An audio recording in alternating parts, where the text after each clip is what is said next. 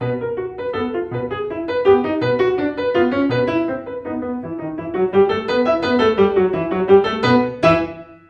家好，这期的节拍器将由我一个人录制，因为五一假期调休的关系，大家的时间表就很难对得上，所以原本预定要和豆豆还有小顾同学录制有关正畸的话题将会推后。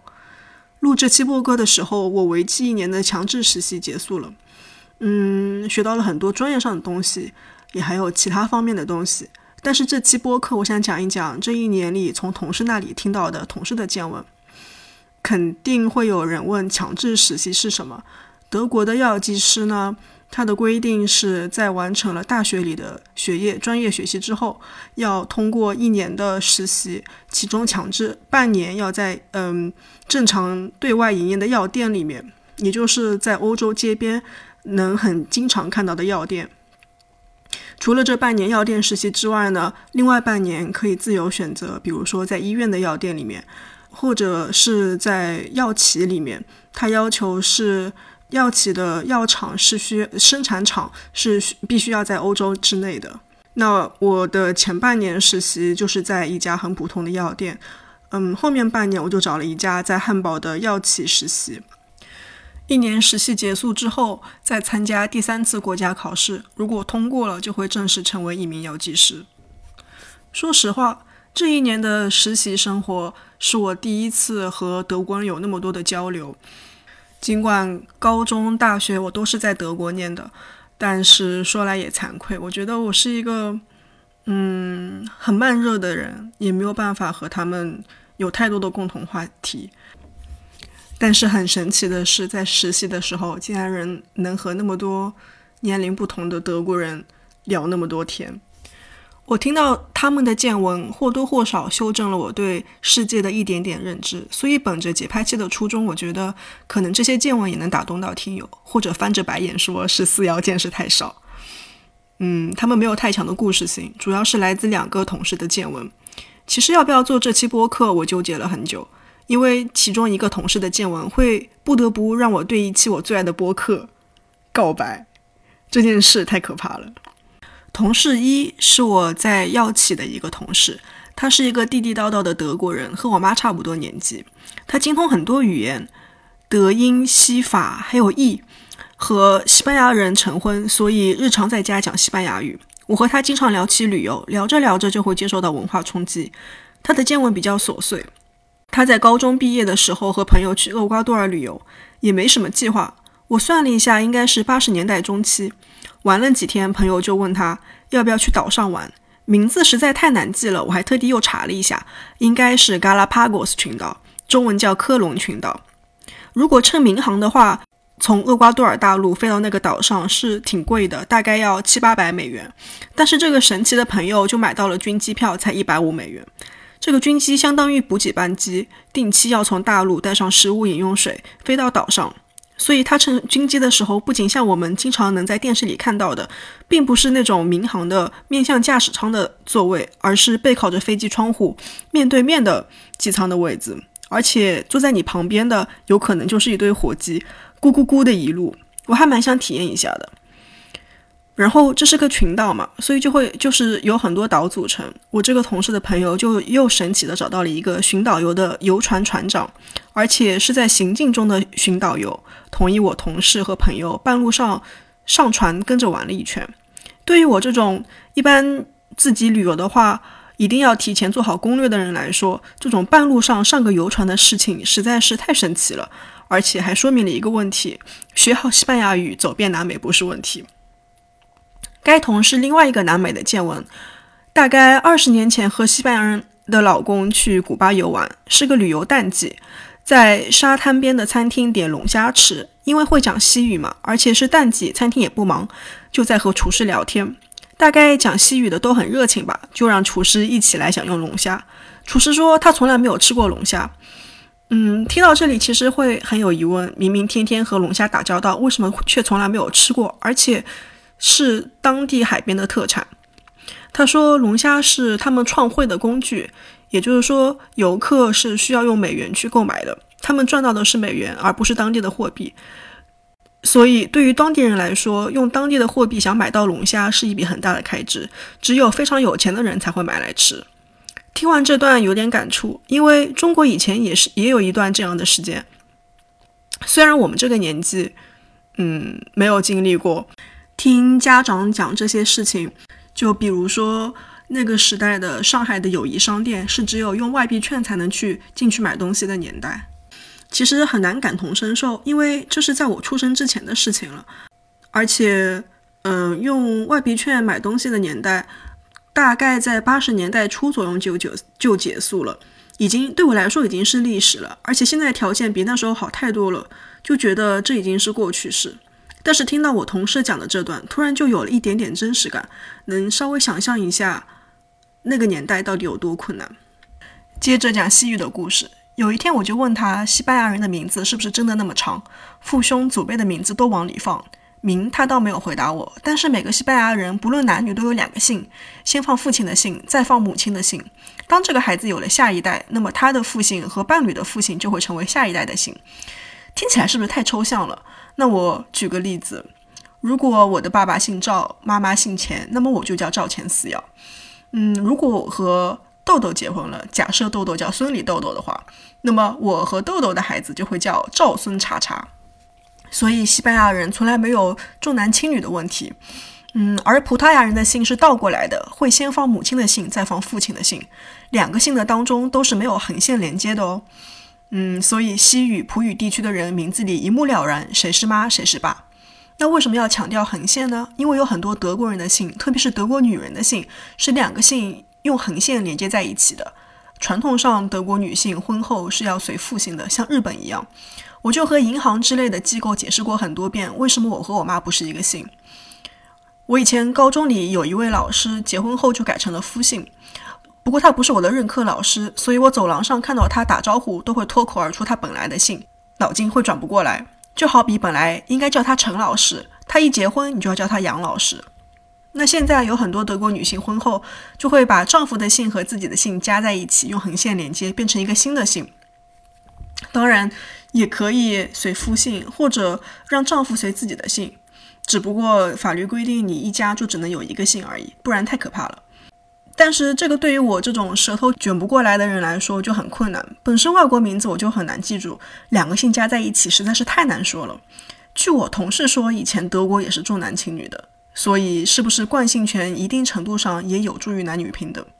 如果是未婚生子，那孩子自然就是跟母亲姓的，因为是从妈妈肚子里出来的。如果因为西班牙传统要加上父姓，父亲就得去法院签字，说我是孩子父亲。我一直对德国人过圣诞节的时候各种习俗不是太明白，我有咨询过他，不过因为他不信教，所以他也不能很好的给我解释。但是他回忆起了他小时候是怎么过圣诞节的，真的和春节是非常的像。嗯，也是要所有嗯家里人都聚聚集在一起，也是求一个团圆，然后一起享用大餐，吃到晚上十二点。嗯，我们中国小孩过春节最重要的就是收红包，那对于他们来说就是收圣诞节礼物。在之后的圣诞节假期里，也要去串门走亲戚，拜访祖父祖母或者外公外婆。精彩的来了！我同事说，他小时候过圣诞节最最最讨厌的事情就是爸妈叫他起来表演个唱歌或者诗朗诵。我听到的时候真的笑死，笑到肚子痛。人类的悲喜在这个时候竟然是可以相通的，不论是什么文化背景，小时候都会有这种可怕的时刻。这个同事还讲了一个非常有趣的见闻，我总结为欧洲人对欧洲人的偏见。西欧人是非常喜欢去海边度假的，比如西班牙的加那利群岛，去旅游根本不用学外语。我有一次闲来无事，去机场专门数了一数，每天从汉堡出发到加那利群岛的班机到底有多少，一天竟然有二十一班。那个时候，做一下比较的话，从汉堡每天飞往法兰克福的班机，这种像北京飞上海这样的商务班机，它一天也不过五六班而已。可想而知，德国人到底有多么爱去西班牙群岛旅游。其中有一个岛叫特纳里夫，也会被戏称为德国的第十七个省。夸张到什么程度呢？日本三幺幺地震的消息，我是在岛上酒店电梯里同乘电梯的德国人告诉我的。我这么明显的亚洲人外表，他也没有想过用英语问，直接问的德语。他默认来度假的都是德国人，除了西班牙离岛、意大利海边、埃及海边都是德国人非常爱去的地方。我同事就和我说起赫尔戈达，这是埃及的一个欧洲人很爱的海边度假胜地。第一次去埃及的时候，总是少不了去看金字塔，那就要辗转交通工具，搭乘尼罗河上的游轮，再乘大巴。游轮上都是欧洲人，有德国人、西班牙人、意大利人。乘几点的大巴也是要分批的，但是这不是自愿报名的。德国人统一乘早上五点就出发的大巴，而这也就是说，德国人需要四点钟就起床。路上四个小时，到金字塔早上九点，天还不热，十二点就能参观完，踏上归途。而西班牙人要搭乘早上八点的大巴，早上七点的时候，前台会统一给西班牙客人 morning call。而意大利人呢，订的是十点的大巴，估计还得喝完 espresso 再出发，在烈日下参观金字塔。这不就是默认德国人守时自律，西班牙人懒惰需要督促，意大利人热爱生活。德国人四点就起床了，还没有叫早，实在是太太惨了。如果等新冠疫情过去，我要去那边旅游的话，我能不能假装自己是意大利来的客人，十点再走？这个同事能讲出来的见闻差不多了，接下来就讲另外一个同事，他是我在药店工作时的同事，他也是个实习生，不过不是药剂师的实习生，而是另外一个职位，直译到中文的话应该叫医药商务助理，相当于管药店采购出纳的。那我就再多讲一句。德国药店里面一共有三个和医药相关的职业，除了药剂师和刚刚提及的医药商务助理之外，还有一个是医药技术助理。药剂师是念大学的，但是这两个助理的位子是，嗯，相当于职业学校培训出来的。那这三者的区别，嗯，那当然是药剂师在药店的权限最大，什么事都能干。当然，如果出了什么事，嗯，要负责任的也是药剂师。那这个医药技术助理的话，他就是也能像药剂师一样给顾客拿药，但是在法律规定里面，他是要在药剂师的嗯监督之下来进行操作的，他不能独立完成这项工作。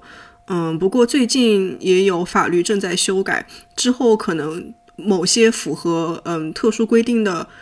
嗯，这个助理他就可以在不用在监管之下进行操作，而嗯，商务助理的话，他是嗯不能卖药的，他能卖药店里面的化妆品，但是大部分时间他们还是负负责后勤后台的工作。我要讲的这位同事，他今年应该二十岁左右，出生于前苏联国家哈萨克斯坦，在他七岁时候。随父亲来德国之前，都生活在那里的一个小村庄里。据说幼儿园就开始学四门语言：哈萨克斯坦语、俄语、德语、英语。我觉得能这么小开始学英语已经很了不起了。德国幼儿园都很少教小孩这么多东西，除非是双语幼儿园。结果哈萨克斯坦的幼儿园竟然这么猛的吗？我一时不知应该羡慕还是同情他们。像他这样。非常小就来德国生活，但是又有移民背景的话，他们一般都至少会掌握四门语言，除了德语、英语和他的母语之外，如果他的另外一父母的另外一半是另外一个国籍的人，那么他可能就会多掌握一门语言。然后在德国学校里面，应该是从六年级开始就会学一门二外。那么这样加起来，如果双方父母都是外国人的话，他就至少懂五门语言。所以我觉得，嗯，只会三种语言在欧洲简直啥都不是。我记得那是个没有什么客人的下午，有可能是从语言聊起吧，就聊到了他的家乡。他就从 Google 上找了一张他小时候那个村子的照片来。我觉得我没有办法把看到的图片和我听完见。见闻受到的感受用语言描述出来，虽然这张图片本身并不复杂，也就是平地上的一间平房而已。所以我要借助我最爱的一期播客的力量来渲染一下氛围。它是艾米小酒馆的第二十七期播客，叫《遥远的钟声》，那也是主播阿米 solo 的一期，是他写的一篇音乐评论的语音版，关于俄罗斯古典音乐中钟声的主题，用较浓重的篇幅提到了俄罗斯作曲家拉赫玛尼诺夫。先交代一下，我不是音乐专业人士，我只是小时候学钢琴，考完十级就没有再学了。后来机缘巧合，就变成了比较爱听古典乐的人而已，也从来没有看过乐评。别人 solo 追星，我 solo 听音乐。虽然很喜欢这期播客，而且听过很多遍，但是也从来没有留过言。主播阿米说，如果要被流放到孤岛，只能被允许带一张 CD 的话，就选择朗朗和马林斯基交响乐团演奏的拉赫玛尼诺夫第二钢琴协奏曲。本来听这期播客的时候，我已经关灯闭眼了，但是听到了这句话，我就突然做了一个卷腹摸膝。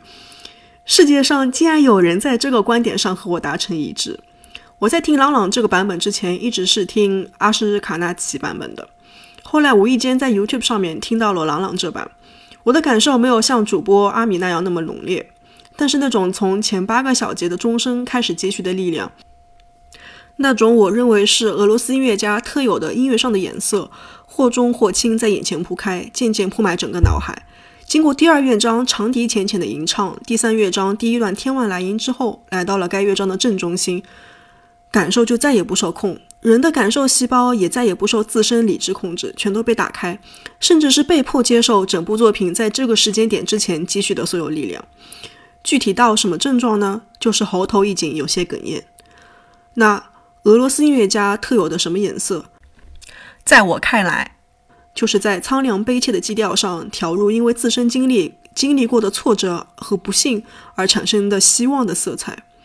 这里的苍凉悲切源自于俄罗斯的广袤人稀还有寒冷。如果进行比较的话，我会说贝多芬的音乐虽然也是带来希望，但他没有这种刻在基因里的基调。而贝多芬的挫折和不幸带来的希望也更理想主义、更纯粹，所以就像是一支扎下去立刻见效的肾上腺素。从那以后，每逢考试时期，朗朗的拉二就是我的神药。我一度有冲动在我的房间也装上音响，就是想入睡和醒来都有拉二萦绕，但是因为隔音问题放弃了。那如果我也要被流放荒岛，也被允许带一张 CD，但是岛上已经有了主播阿米和朗朗的拉二的话，我希望带上 CD 播放器和发电机。啊，审题不正确，重来。让我带上古尔德的巴赫第一钢琴协奏曲。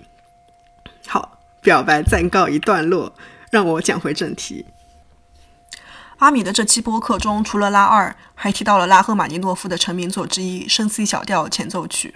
这两个作品都有钟声的元素，还都是丧钟，只不过一个由近及远，一个由远及近。具体分析，请去听这期播客，这里不展开。其实教堂结婚也敲钟，做礼拜也敲钟。但拉赫作品里敲的却是丧钟，从这里开始就可以讲见闻了。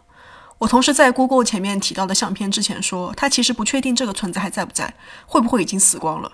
我当下不大消化这句话，毕竟我不可能跟别人介绍上海的时候说我不确定上海还存不存在。其实我应该从这一刻就认识到，这不是我曾经听到过的以吃喝玩乐和童年美好回忆组成的家乡介绍。之后，他指着相片上那个破烂的平房说：“他以前就住在类似的房子里。他有一个邻居，一家四口也是住在这样类似的房子里。有一天，邻居家中的两个小孩和平时一样去上学了，不知是电路老化还是用火不慎，邻居家的房子就烧起来了，烧到后来都塌了。两个家长都没有逃出来。当两个孩子放学回家的时候，见到的就是焦黑的废墟，也许还冒着热气。我不自觉地想象一下，如果我是那两个孩子。”见到这个场景会是什么反应？我想象不出。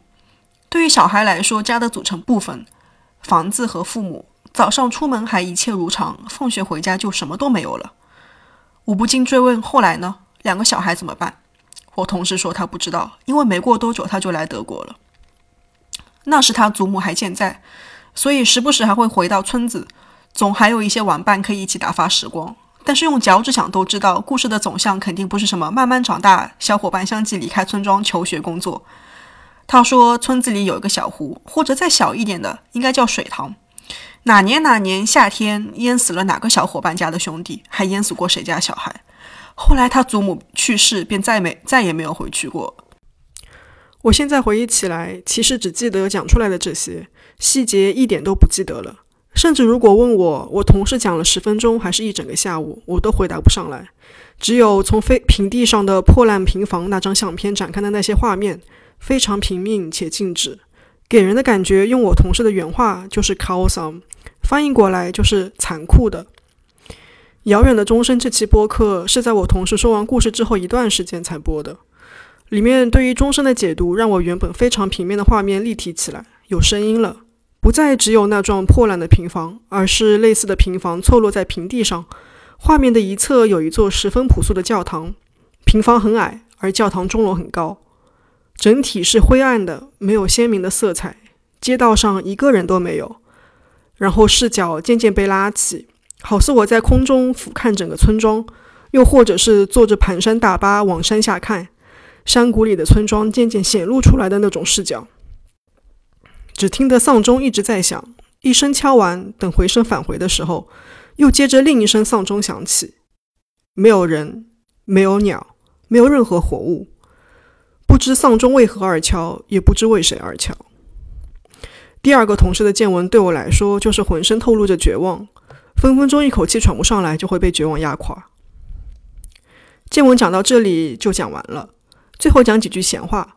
上个礼拜我突然心血来潮，想弹点新鲜的曲子，就打开柜子，翻出了一本拉赫玛尼诺夫前奏曲。